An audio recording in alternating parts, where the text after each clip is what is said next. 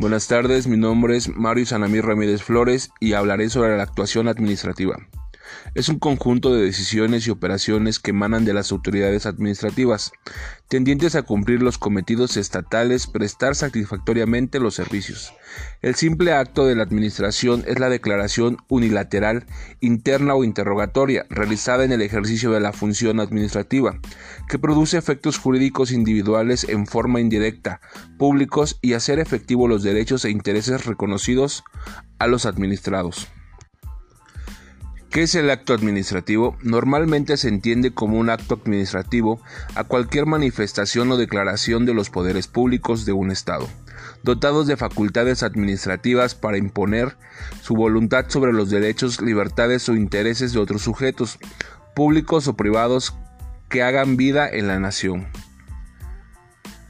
Dicho de otro modo, se trata de actos jurídicos en los que un organismo del Estado expresa su voluntad, de manera unilateral, externa y concreta, para decidir sobre una materia específica. Los poderes públicos pueden imponerse en una materia concreta mediante actos administrativos, siempre y cuando estos tengan lugar dentro de lo estipulado por el ordenamiento legal, es decir, que se den según lo establecido por la Constitución. De allí que los actos administrativos puedan variar de país en país y de legislación en legislación. Tipos de actos administrativos. Los actos administrativos se clasifican según la segmentación realizada por Gabino Fraga, en los siguientes criterios.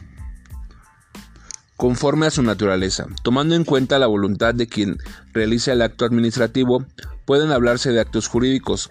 Si modifica la ley a causa un efecto sobre lo que está regular, o de actos materiales o de ejecución, si ejecuta atribuciones no jurídicas de la administración pública.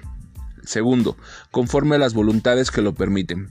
Tomando en cuenta los organismos responsables, podremos hablar de actos unilaterales. Tercero, conforme a la relación entre la voluntad y la ley.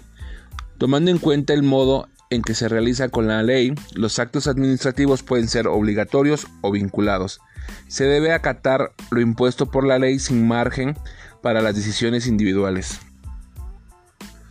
conforme al área de su accionar. Tomando en cuenta este criterio podemos distinguir entre actos administrativos internos que regulan el funcionamiento interno de una ley en una administración y actos administrativos externos que comprenden el modo en que el Estado ordena y controla los actos internos conforme a su finalidad, atendiendo a la razón por la cual se realicen, podemos hablar de actos administrativos preliminares. Permiten o facilitan el accionar de la administración pública, actos administrativos de decisión, declaraciones unilaterales de voluntad donde se deja constancia de la modificación de una situación jurídica subjetiva y puntual conforme a quienes está destinado. Tomando en cuenta sobre quienes recae el acto administrativo, podemos distinguir entre aquellos el carácter general, cuando sus destinatarios no están determinados, y aquellos de carácter singular, dirigidos a un destinatario en específico. Elementos del acto administrativo. Todo acto administrativo se compone de una serie de elementos que lo distinguen de otros y que son Sujeto. El órgano específico que formula la declaración de voluntad en representación del Estado, siempre y cuando ello esté dentro de sus componentes según lo establecido en la Constitución. Competencia. La cantidad de poder en que un ente posee dentro del conocimiento de los poderes públicos y que lo faculta para llevar a cabo un acto administrativo. Voluntad. La intención objetiva o subjetiva con la cual realiza el acto administrativo. Objeto. Aquello sobre lo que recae el acto administrativo y que debe ser cierto físicamente y posible jurídicamente. Motivo. El porqué del acto jurídico. Mérito. El grado de adecuación del acto administrativo respecto del principio de proporcionalidad de los medios y de los fines. Forma. La materialización en sí del acto administrativo, es decir, la forma externa del acto. Pueden ser ejemplo de actos administrativos los siguientes. Conceder o denegar jubilaciones a personas naturales. Designar para cargo público a empleados o solicitantes. Otorgar concesiones para la comercialización, importación o exportación. Otorgar licencias o exoneraciones de impuestos. Nulidad de un acto administrativo. Se habla de nulidad en asuntos del acto administrativo cuando éste ocurre sin suficientes avales jurídicos que lo legitimen o cuando contradice lo establecido en el ordenamiento jurídico. En esos casos, un organismo del Estado puede declarar su nulidad expresa o tácita y puede cancelar en lo sucesivo sus efectos o revertir sus efectos hasta el día del mismo de su celebración. Por otro lado, la nulidad puede declararse de manera total o parcial dependiendo del vicio original al que existen efectos de un acto administrativo.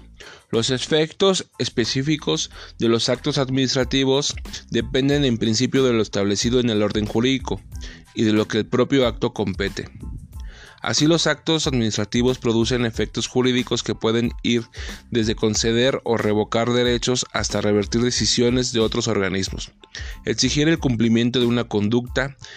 Dichos efectos suelen ser inmediatos y el Estado será el encargado de velar por su cumplimiento. Hecho administrativo y acto administrativo. Las diferencias entre un hecho administrativo y un acto administrativo no siempre son evidentes. En principio, un acto administrativo es una declaración de voluntad de la administración pública. Crean y extinguen derechos, modifican el orden jurídico en la materia y producen efectos jurídicos. Por ejemplo, otorgar una licitación a una empresa privada para que construya un puente. Por el contrario, un hecho administrativo es un hecho jurídico que tiene lugar sin voluntad de la administración, aunque sí produzcan efectos jurídicos respecto de ella. Un hecho jurídico es, como se sabe, algo que ocurre pero que tiene un impacto en la realidad jurídica de su competencia.